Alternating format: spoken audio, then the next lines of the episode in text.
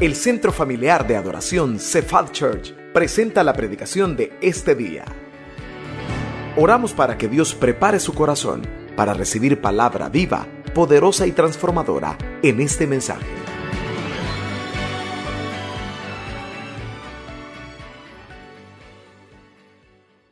Gracias hermanos por su fidelidad con diezmos y ofrendas. Gracias por ser fieles, creyéndole a Él creyéndole a Él. Vamos a orar esta tarde para que sea el Señor el que nos pueda hablar. Yo quiero pedirle en esta hora que, que usted le pida al Señor que le hable, que, que a través de su palabra pueda traer el mensaje que su corazón está necesitando. De esa forma, ore en esta tarde conmigo. Cierre sus ojos, por favor. Señor, te pedimos en esta hora que podamos escuchar el mensaje que nosotros necesitamos, Señor necesitamos oír, que estamos necesitando, Dios. Mis hermanos han venido, se han reunido junto a nosotros a celebrar, Señor, tu nombre, a adorarte, pero también hemos venido a recibir ese consejo para nuestro corazón, para poder enfrentar las cosas que la vida nos da. Sabemos, Dios, que nosotros no podemos hacer nada, pero que tu palabra, Dios, nos enseñe una vez más que contigo sí podemos, porque tú eres el que nos lleva, Señor, y el que nos sostiene. Bendícenos esta tarde, Dios, en el nombre de Jesús. Amén y amén. Escucha esta historia. Estaban dos, dos hombres pescando, eran pescadores, estaban en un arroyo. Estaban ellos en su lancha pescando y casi enfrente de ellos estaba un puente un puente ya de años en el cual el ancho y la forma que lo habían construido permitía que vehículos pasaran. Pero ellos sabían que ese puente era tan viejo que cada vez que pasaba un vehículo veían cómo iban cayendo pequeños restos del puente. Pero ese día en particular, estos pescadores estaban ahí y notaron algo. Notaron que pasó un camión muy pesado y que en la parte de en medio botó un buen pedazo de ese puente justo al pasar. Un pedazo que cualquier otro conductor que viniera de cualquier lado no lo iba a ver. Pero ese hoyo iba a provocar que cualquiera que pasara por ese lugar sufriera un accidente de muerte o quedara bien golpeado. Pero viene el uno al otro pescador y le dice, mira, ¿y qué hacemos? Cualquiera que pase por ahí se va a matar. ¿Qué hacemos? Y el otro le contesta, ¿qué crees vos que haría un cristiano en este caso? Se queda por unos instantes pensando y le dice, mm, yo creo que lo que haría es que construiría un hospital para ayudarle al que se caiga por ahí. Quizás a cualquiera pudiera darle risa, pero sabe que los cristianos muchas veces preferimos mejor que nos ayuden después de habernos pegado el sopapón a evitar pegarnos el sopapo. Muchos estamos acostumbrados a la medicina curativa y muchas veces no buscamos la medicina preventiva. Permítame en esta tarde compartir un mensaje que tiene que ver con el evitar que usted y yo nos demos sopapos. Vamos a compartir el poder de tener a alguien a quien rendirle cuentas el poder de tener a alguien a quien rendirle cuentas. Vaya conmigo a la Biblia, por favor. Busque conmigo Santiago, capítulo 5, versículo 16. Santiago, capítulo 5, versículo 16. En la pantalla se nos va a proyectar, pero la súplica de siempre es, por favor, tenga su Biblia abierta para que en los momentos del mensaje podamos irnos al pasaje y leer nuevamente alguna parte que tengamos que resaltar. Santiago capítulo 5, versículo 16. El poder de tener a alguien a quien rendirle cuentas. Santiago 5, 16. ¿Lo tenemos? Amén. Vean lo que dice este versículo de Santiago. Confesaos vuestras ofensas unos a otros y orad unos por otros para que seáis sanados. La oración eficaz del justo puede mucho. ¿Sabe que Santiago en este, solo en este versículo, está dando una lección de vida tremenda? Que si pudiéramos aprovecharla, nos evitaríamos de aquí en adelante demasiados problemas. Yo no sé cuántos de ustedes, hermanos, prefieren no decirle nada a nadie. Ni sus problemas, ni sus luchas, ni sus cargas. Y prefieren vivir amargándose por dentro y decirle a la gente, no, yo estoy bien. Cuando sabe que no está bien. Yo no sé cuántos prefieren un estilo de vida así. Santiago está dando una lección de vida y está diciendo que el ser honestos, escuche esto, eso está diciendo este verso, que el ser honestos, el tener apertura de corazón y contar nuestras necesidades a otra persona, en realidad lo que está haciendo es ayudarnos en nuestra lucha espiritual diaria. Cuando usted es honesto, cuando usted es sincero con otra persona, cuando usted abre su corazón y le dice a otra persona cómo se siente, cómo está, con qué está luchando. ¿Sabe que las estadísticas pudieran asustar y descubrir cuánto adolescente vive por dentro como que fuera un volcán a punto de hacer erupción? Y por eso mucho adolescente toma decisiones irse de la casa, meterse a alguna adicción como una vía de escape, porque toda su vida dijo que estaba bien.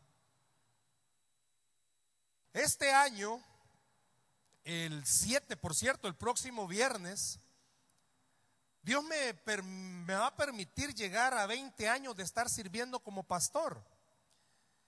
Y en 20 años le soy bien honesto. La mayor parte de esa vida no ha sido o no fue una vida donde yo rendía cuentas, porque no me enseñaron hablar con alguien y decirle qué era lo que mi vida estaba enfrentando. Por el contrario, yo crecí, puede ser que usted también, en un ambiente cristiano, eclesiástico, donde no hay que decirle nada a nadie, solo el Señor con uno. Y no había ese ambiente en el cual a mí me propiciaron el hecho de querer hablar con una persona y poder decirle, yo tengo problemas, tengo defectos de carácter, tengo luchas. Yo no sé cuántos esposos están acá que tienen problema de carácter y muchas veces ese problema de carácter ha llevado a que el matrimonio esté a punto de perderse, si es que no se ha perdido. Y sinceramente, cuando uno no tiene con quién hablar, al final uno le termina echando la culpa a las demás personas, cuando en realidad fue que uno no tenía la suficiente honestidad de poder hablar con alguien. Por ejemplo, yo no sé cuántos de ustedes, hermanos, muchas veces andan con un gran nudo en la garganta, pero un nudo que medio oye una alabanza y comienza a llorar y usted se siente tan mal. Y le soy honesto, el Espíritu Santo le toca, el Espíritu Santo le ministra, pero no solo lo hace para que solo ese momentito usted tenga paz. Imagínese qué pasaría si usted pudiera abrir su corazón cuando más lo necesita y poder sentir que de verdad se ha descargado y no tiene una carga sobre sus hombros. Estamos como la historia de estos dos pescadores. ¿Qué les costaba a ellos poder decir, mira, chero, vayamos a poner un rótulo a las dos entradas, no hay paso, se va a caer? No, ellos igual que nosotros, mira, tal vez hagamos un hospital, porque estamos más acostumbrados a pegarnos revolcadas en el mundo con los problemas y después venir y querer buscar una ayuda. Pero esta tarde el Señor, a través de su palabra, nos está enseñando, para usted y para mí, es poder tener a alguien con quien hablar. ¿Por qué? Porque el ser honesto, ser transparente con alguien y poder decirle sus luchas, sus problemas, sus cargas, permite que usted, en vez de ser presa más fácil del enemigo, usted entienda que Dios le está dando una herramienta para poder resistir en el momento de la prueba. Pero muchas veces no lo hacemos. ¿Cuántos seamos honestos de los que están acá? Escuchen lo que voy a mencionar. Tienen redes sociales, pero viven con sus redes sociales tan en lo oculto que sus contraseñas son 25 cifras para que nunca se la detecten cuál es. Algunos no sé si tendrá como contraseña pajarito feliz, y quizás nunca se van a imaginar, porque las redes sociales en la actualidad, si Santiago hubiera tenido en ese momento las redes sociales, este versículo diría, confesado vuestras ofensas y todo lo que vives en tus redes sociales y que tu familia, tu pareja, tus amigos no saben que tú hablas o te desahogas de ellos. Bueno, piense qué hubiese pasado si en el tiempo bíblico hubieran habido redes sociales. ¿Cómo hubiese sido? Hermanos, todos los que estamos esta tarde tenemos cargas y esas cargas muchas veces nos hacen deprimirnos, entristecernos, porque creemos que nuestra vida no tiene solución. Pero cuando usted puede hablar con otra persona y se da cuenta que con esta otra persona que usted está hablando muchas veces quizás está peor que usted, o entonces usted entiende, ah, pues no, no soy el único que está fregado y tenemos esperanzas para salir. Yo no sé cuántos esta tarde, seamos honestos, si hubiésemos tenido a alguien con quien hablar, quizás no hubiésemos metido las patas como las metimos. ¿Escuchó?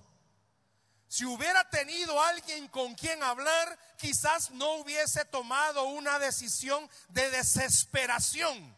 Hay gente que hasta las casas venden porque están desesperados, porque no logran hablar con nadie porque no pueden abrir su corazón con ninguna persona. Santiago está dándonos una herramienta de vida y nos está enseñando que cuando usted y yo rendimos cuentas, no es, escuche bien, que ya está inmune, pero va a salir un poquito más difícil que tomemos una mala decisión, porque alguien va a estar sabedor de nuestras áreas. Y quiero decirle, que esto de rendir cuentas es bíblico. Es bíblico. Quiero ponerle unos ejemplos antes de comenzar con el primero. Yo no sé cuántos de ustedes saben que el Nuevo Testamento tiene 27 libros, entre libros y cartas.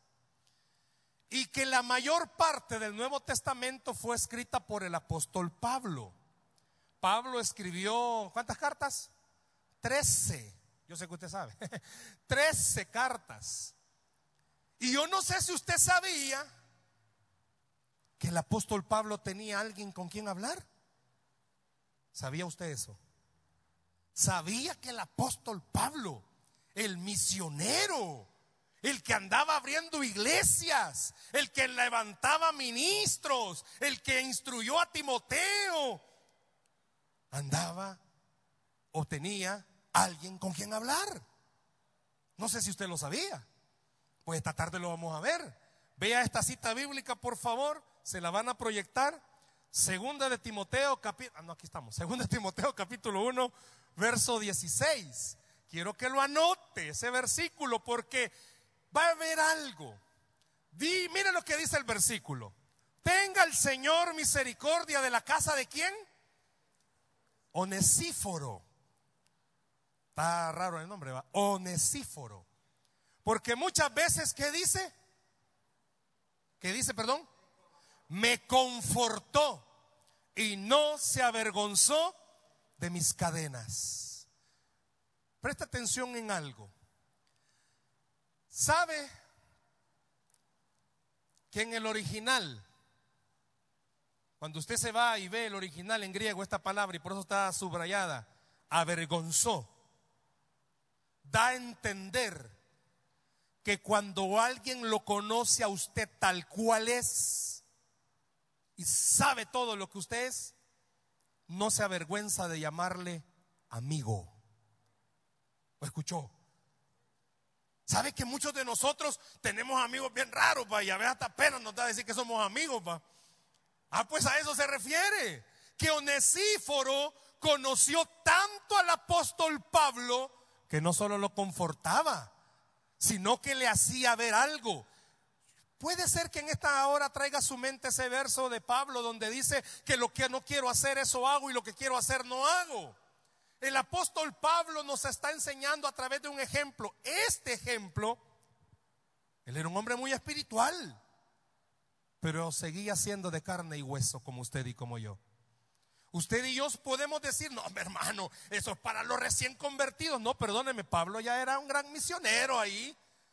Cuando Pablo dice, Onesíforo me confortaba, pero aún más, no se avergonzaba de mis cadenas. ¿Qué cadenas? Bueno, ahí sí sería de que el Señor nos revelara. ¿Por qué? Porque si da a entender esa palabra, avergonzó que Pablo abría su corazón con Onesíforo. Yo tengo un amigo y le dije, mira, me vas a dar permiso hoy en la tarde. Yo le digo, este 7 de abril Dios me va a permitir llegar a, a ese tiempo de servirle. Y durante buena parte de mi servicio, yo no tenía ese hábito. Es más, yo era un acumulador de sentimientos. Yo guardaba, alguien me hacía algo, yo guardaba en mi corazón y yo aparentaba estar bien. ¿Cuántas esposas no aparentan estar bien cuando su esposo les trata mal? ¿Cuántas veces los hijos aparentan estar bien cuando pues sí, sus papás lastimosamente tienen un carácter bien difícil? Yo le pudiera preguntar, papás, ¿cuántos de ustedes tienen carácter difícil? Esposas, ¿cuántas de ustedes sean honestas, hermanitas? Tienen un carácter bien yuca. Si hay momentos en los que quizás el esposo dice, es que mi esposa, no sé, le siento un olor a azufre porque le agarra feo. Cállate, Elías. No sé. ¿Sabe? Fue en el año 2008. 2008. Hace nueve años atrás. Saque la cuenta. Once años de mi vida ministerial fue once años de tragar, tragar, tragar, tragar, tragar y nunca sacar. Y yo creía estar bien. Porque servía, porque hacía esto, porque hacía lo otro. Pero llegó un momento en el que el no tener a alguien con la confianza de abrir mi corazón y decirle quién soy, ¿sabe qué pasa cuando usted comienza poco a poco a tomar o consumir cianuro? ¿Sabe qué sucede? Ya se han habido casos que las esposas no aguantan al esposo y suavecito le van metiendo el cianuro en la comida. Claro, no a la semana le da patatuba, pero allá al rato, al rato. ¿Sabe qué pasa cuando usted no rinde cuentas y anda sus problemas internos? Comienza a estallar poquito a poquito. ¿Por qué? Porque el esposo, si no, si nunca había sido tan de mal carácter. ¿Y qué le pasó? ¿Por qué se volvió tan gruñón? Si la mamá o la esposa no era así. No, lo que pasa es que, ¿sabe usted que el no rendir cuentas y no sacar lo que andamos dentro es como el agua? El agua busca por dónde salir. Y las cosas que andamos van a buscar por dónde salir. Y por eso muchas veces usted hasta con Dios se va a resentir. Porque va a decir, Dios no me ama. Cuando es al contrario, usted no ha agarrado la herramienta que Dios le ha dado de poder abrir su corazón y reconocer algo. Yo se lo dije hace un buen tiempo en un mensaje.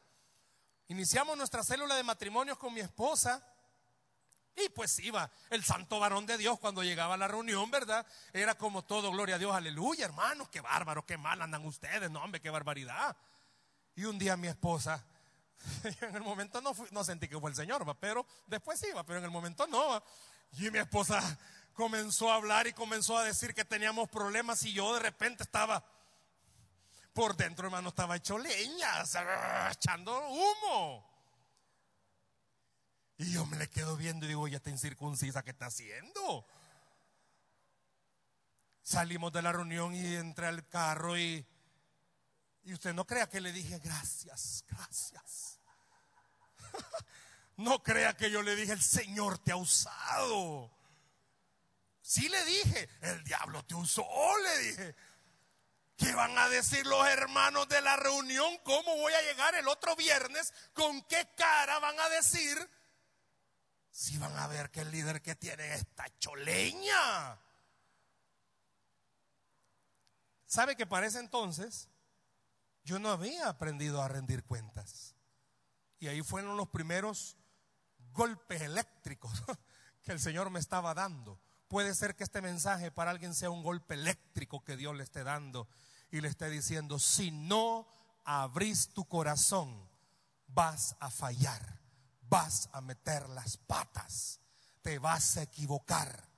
Yo no entendí en ese momento y yo le dije a mi esposa, ¿y cómo voy a hacer ahora? Ya no voy a ir a esa reunión. Le mentiría si le dijeran que me fue eso. Pero fue en diciembre del 2008 que ahí no fue una descarga eléctrica. Ahí me dejó ir todos los kilovatios el Señor. O abrís tu corazón o abrís tu corazón. Porque yo no me había dado cuenta que el no abrir mi corazón y no sacar lo que yo andaba por dentro estaba haciendo que yo solito le pinchara la balsa donde yo estaba con mi familia. Y me nos íbamos a hundir con todo y familia. ¿Por qué? Porque el santo varón de Dios no había aprendido a hablar con nadie. Pero Dios tuvo misericordia ese día. Como Dios puede tener misericordia de usted este día. Y hacerle ver y hacerle entender, no es la única persona que tiene luchas. No es la única persona que tiene problemas. No es la única persona que se sienta solo o sola. No es la única persona que ha perdido las esperanzas. Hay otras personas que quizás lo hemos perdido. Pero cuando abrimos nuestro corazón podemos llegar a entender y comprender, aún estas situaciones difíciles son usadas por Dios para glorificarse sobre nuestra vida. Aún los problemas más difíciles que usted está enfrentando, cuando abre su corazón con otra persona, usted llega a captar y a entender, Dios no me ha dejado ni me ha olvidado. Al contrario, Dios sigue pendiente de mi vida todos los días. Cuando usted abre su corazón con alguien y le dice cómo se siente, dígale, en buen salvadoreño me siento hecho leña, ando mal, me siento triste, me siento preocupado, siento que Dios me ha abandonado. ¿Sabe que el abrir su corazón con otra persona, sabe qué está haciendo? Permitiendo que el poder de Dios se perfeccione sobre su vida. Porque lo que usted está demostrándole a esa persona y a todos los demás, soy un simple mortal de quien Dios ha tenido misericordia, de quien Dios tiene cuidado y tiene misericordia. Yo no sé si usted tiene el hábito de poder tener a alguien de verdad con quien sincerarse y decirle, tengo problemas, tengo dificultades. Yo estuve orando desde el 2008 y le estuve diciendo al Señor, qué bueno es tener alguien con quien hablar, qué bueno es tener alguien con quien hablar, qué bueno es tener alguien con quien hablar. Y en la red hemos hecho eso, tener a alguien con quien hablar. Pero usted sabe que muchas veces usted necesita tener a alguien más cercano con quien hablar, que no se avergüence de sus cadenas yo le pedí permiso a José Salume porque le dije, mira hermano, yo voy a hablar de este tema el domingo. Y Dios puso en mi corazón abrirme con José Salume. Y el día que yo me abrí con él, le dije, mira, él me dice un día, mira, yo quiero estar llegando al culto de las cinco. Te voy a escuchar predicar un día y yo quiero estar llegando. Y un día que abrí con él mi corazón, le dije, mira, si yo no sé si después de que te abra mi corazón, vos vas a dejar de ir a la iglesia. a las cinco. A las cinco.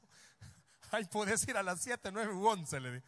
Pero a las cinco no sé si vas a volver a ir, le digo. Comencé a abrir mi corazón y comencé a contarle quién era Stanley Morales. Y comencé a ser muy sincero y muy honesto y contarle qué es las cargas, las luchas que en mi corazón están. Comencé a decirle, no sé si vas a decir después, ah, qué bueno hermano, un gusto haberte conocido. Pero ahora cada vez que puedas ver a Stanley Morales vas a ver que él es un hombre común y corriente y que solo la gracia de Dios me puede ayudar todos los días. Lo mismo a usted, hermano. A veces tenemos pena que la gente sepa los liales en los que andamos, porque hay hermanas, hay mujeres o hay hombres también que le gusta que toda la gente le admire, qué bonita su casa. Vaya a vivir con ellos un fin de semana a ver si es bonito igual. Qué chulos son sus hijos, cómo le hacen caso. Vaya a ver si es verdad en la casa es que usted tiene un marido tan obediente. Pues no le queda de otra, vaya a verlo como son.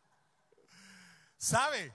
Que muchas veces sentimos que la gente va a decir, híjole, van a creer que yo nunca he sido cristiano, si saben quién soy.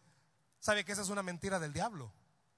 Porque cuando usted abre su corazón y la gente ve tal cual usted es, y que a pesar de ser quien es, sigue haciendo las cosas que hace para el Señor, la gente va a entender porque el mismo Pablo dijo que a lo vil y menospreciado Dios ha usado para avergonzar a lo más sabio. Usted y yo le servimos a Dios no porque hayamos pasado toda la lista de calificaciones para decir tenemos los méritos suficientes para servirle al Señor. Déjeme decirle en esta noche, usted y yo no tenemos ni un solo mérito para poder decir, estamos capacitados para servirle al Señor y para estar en la obra. No tenemos ningún mérito. Si usted mira la lista, no calificamos en nada. Y por eso la gente cuando nos vea va a decir, ¿y él por qué está sirviendo? Ah, porque Cristo es el que pagó los méritos por él. Usted y yo, hermanos, estamos en esta iglesia y estamos recibiendo bendiciones no porque las merezcamos, es porque el Señor ha tenido misericordia de usted y de mí. Quiero que vea otro pasaje. Vea este pasaje de Juan. Juan. Juan 13, 23. ¿Cómo dice este versículo, hermanos? Y uno de sus discípulos, al cual Jesús, ¿cómo dice? Amaba. Estaba recostado al lado de Jesús. ¿Saben ustedes cómo se llama este discípulo? Juan. Y es más, hay un versículo en el capítulo ya final 20, si no mal no recuerdo, donde habla del discípulo amado. ¿Sabe? Y por eso le pedí ahí que le subrayaran esa palabra y se la puede subrayar. Cualquiera diría, va, qué arrogante era Juan al decir que él era el discípulo amado. Porque imagínese que al leer la carta dice, y es el discípulo a quien Jesús más amaba. Qué, arrogante puede decir cualquiera. Pero sabe que en realidad ese versículo no, no nos quiere decir preferido, porque amado pudiera ser preferido. Yo no sé los que tienen más de un hijo, entre ellos pelean, es que a vos te quieren más que a mí. Es que a vos te mandaron de Somalia. A vos recogido te hicieron, porque entre los hermanos pelean. ¿Sabe que en el original griego esta palabra qué significa? Es que en realidad no dice al discípulo a quien más amaba, ¿Sabe qué significa? Al cual Jesús más había perdonado. ¿Escuchó? Al que más había perdonado. Quiero aclararle que este Juan, el discípulo amado, era primo hermano de Jesús. Y cualquiera diría que lo amaba más porque era pariente. No. Sabe que la palabra usada ahí demuestra que Jesús y él tenían una cercanía, no porque fuera el preferido, era porque Juan podía abrir su corazón con Jesús y ser tal cual él era. Yo no sé si usted esta noche puede creer y puede pensar, ay, es que Dios no me ama. Al contrario, ¿sabe? También la Biblia dice que el que más se le perdona, más ama. Y es la misma palabra que está ahí. Porque el Señor nos está enseñando algo. Cuando de verdad puede usted abrir su corazón con otra persona y decirle cómo se siente, rendirle cuentas y decirle cómo está su vida, ¿sabe qué es lo que está pasando? Usted en realidad está diciendo, es que yo necesito de Jesús todos los días. Yo no sé cuántos esta noche tenemos el problema de la autosuficiencia, hermanos. ¿Sabe que no hablar con alguien es ser autosuficientes? Por eso le dije, hermano, mire qué lindo cuando usted en el tiempo de alabanza ora y es ministrado. Pero hermano, eso no es para toda la semana, no es para que el otro domingo venga a recargar. Sabe que si usted anda ahí por dentro como un volcán en erupción, va a tomar malas decisiones. La esposa tiene problemas con el esposo y no habla con nadie. Ahí anda y por eso anda toda pésima y los hijos terminan pagando el pato. Pero cuando usted abre su corazón con alguien, este alguien va a poder decirle que en realidad usted tiene esperanza, hermanos. Sabe que cuando no hablamos con alguien indirectamente, no solamente estamos haciendo uso de la autosuficiencia, sino que estamos diciendo que no tenemos esperanza. Yo no sé si en esta noche usted necesita escuchar de Dios decirle, tú tienes esperanza. Hago una pausa. ¿Cuántos tienen amigos? Baje la mano y usted es tan amigo de alguien que pudiera decirle, hey, mira, brother, mira, hermana, le huele la boca, hermana. Usted no se ha lavado en día. Alguien tendría ese valor de poder decirle, mira, hermanita, ¿verdad que comió frijoles hoy? ¿Por qué? Se le siente, hermana, el olor a frijoles. ¿Tendría usted esa confianza? Yo no sé si entre los esposos va está viendo que allá anda el pedazo de frijol en el diente y no le va a decir. Yo no sé si sea así, ¿verdad? Yo no sé si sea de tal forma. Mire, un paréntesis, yo le he dicho a los matrimonios, jamás a las 2 de la mañana, recién que si usted se despierta por algo, jamás se acerque rostro a rostro y le diga a su esposo, te amo. No haga eso, va. Y no porque no lo ame, va, sino porque pues sí, va. Pero vaya, a dos de la mañana está comprensible, va. Pero yo no sé si usted siente que es amigo de alguien al punto de decirle, hey, te huele la boca, papá. ¿Sabe que rendir cuentas es similar? ¿Escuchó? ¿Sabe que rendir cuentas es similar? ¿Por qué? Porque usted va a orar para que Dios le permita tener a alguien de mucha confianza. Pero no solamente para abrir su corazón, sino que para que esta persona le diga a usted sin miedo lo malo que usted está haciendo. ¿Escuchó? Es que eso es rendir cuentas, abrir el corazón. ¿Usted permitiría que alguien le diga, no, mire hermana, mire amiga o como quiera decirle, usted si toma esa decisión, usted la va a regar? ¿Usted se atrevería a decirle a su mejor amigo, mira, hace un corte radical. ¿Qué es eso que estás casado y estás chateando con otra gente que no es tu esposa? Y hola. ¿Qué pasaría si los que estamos casados, nuestra pareja nos viera el celular con mensajes bien raros con otra persona? Y lo peor que algunos, como para que no se dé cuenta su esposa, Chepe, el del taller, le ha puesto. Y lo feo es esto, que a Chepe, el del taller, corazón, buenas noches. Qué feo. ¿Sabe? Que rendir cuentas es estar seguro que yo voy a permitir que Dios use a alguien para decirme cuando yo esté haciendo algo malo. Alguien pudiera decir esta noche, ah, yo vine esta noche a que Dios me dijera que me va a sacar de mis líos. Y este hermano lo que está hablando sabe que esto es un principio de vida que trae bendición a nuestra familia. Este es un principio de vida que usted y yo quizás no hemos hecho uso de él y por eso muchas veces usted cree que Dios no le oye porque usted no puede hablar con otra persona y decirle cómo se siente. Seamos honestos. Muchos en el matrimonio no tienen la confianza de hablar con su esposa, con su pareja y decirle sus luchas. Muchos no tienen esa confianza. Y ese es un grave error. Los esposos deberíamos de tener una confianza plena y tal de decirle a nuestra pareja cómo nos sentimos. Yo le decía a alguien una vez, mira, y vos pudieras decirle a tu esposa cuando tenés luchas, ay Dios, ¿crees que me mate? Puede ser, hermano, que usted por miedo a que lo maten no ha abierto su corazón. Pero le digo algo, usted se está matando solito. Usted se está matando solito.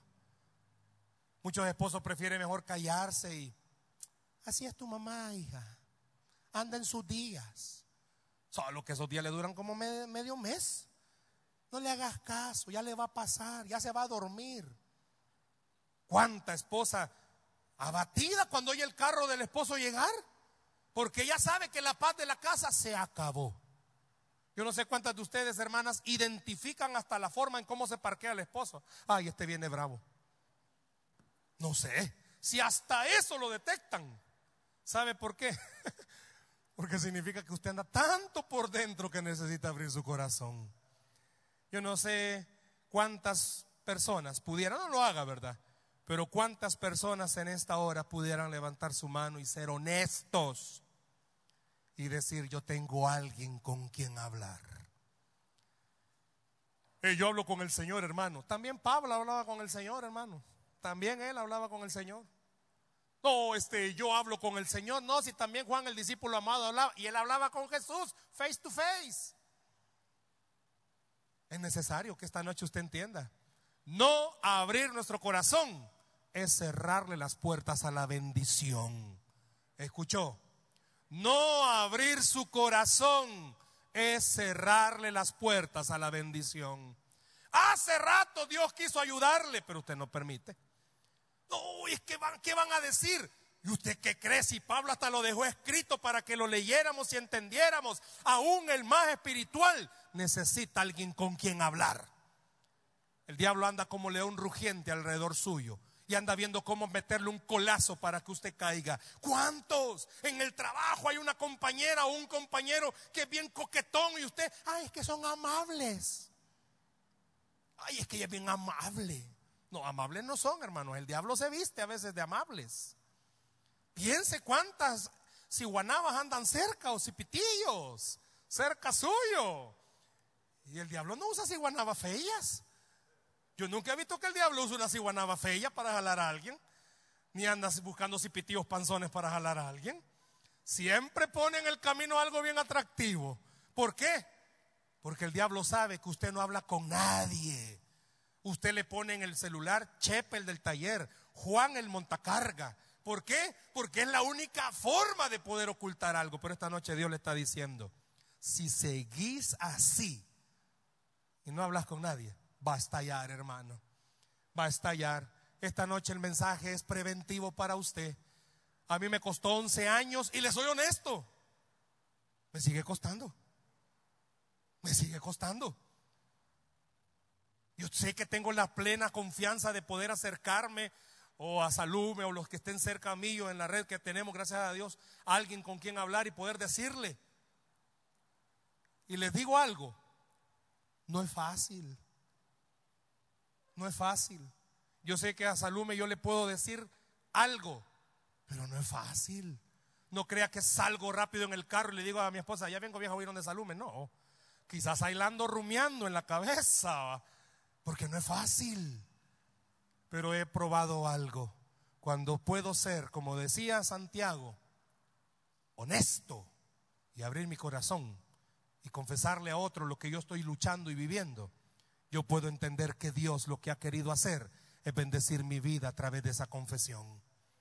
Esta noche Dios le está diciendo a su corazón, hermano, hermana, no deje pasar más tiempo si usted no busca a alguien. ¿Por qué? Porque cuando usted y yo tenemos a alguien cerca, ese alguien cerca nos va a ayudar a tomar buenas decisiones. Porque ese alguien nos va a ayudar a protegernos.